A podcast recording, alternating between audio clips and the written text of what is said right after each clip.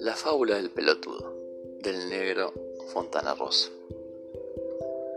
No tiene estructura de fábula en sí, pero es maravillosa.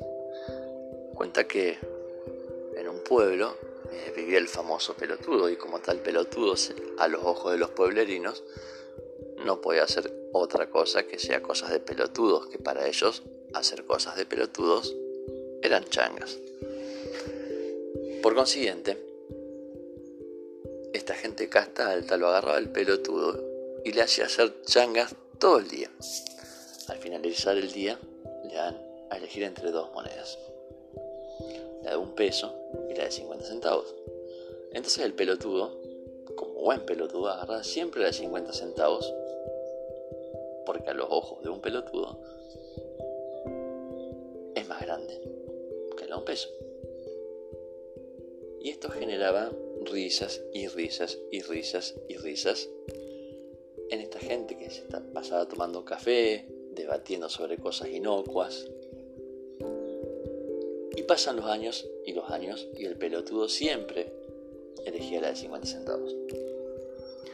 Un buen día, el dueño del bar se empatiza con el pelotudo y le dice, che pelotudo, ¿vos no te das cuenta que, aunque la moneda de 50 centavos sea más grande en tamaño, tiene la mitad de valor que la más chica? El pelotudo lo mira y le dice, sí, claro que me doy cuenta, no soy tan pelotudo. Lo que pasa es que si yo empiezo a escoger la moneda de un peso, se acaba el chiste para ellos y se acaba mi fuente de ingreso.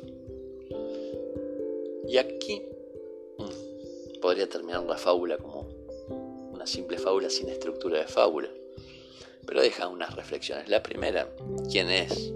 ¿Quién parece pelotudo? No lo es.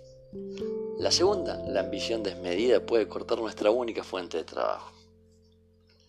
La tercera, y creo que más importante, es que no importa cómo nos vean los otros y cómo nos adjudiquen los otros.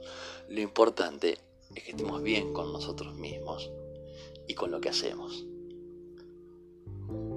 Y la cuarta que me deja como una pregunta abierta, que es, ¿quiénes son los verdaderos pelotudos de esta fábula?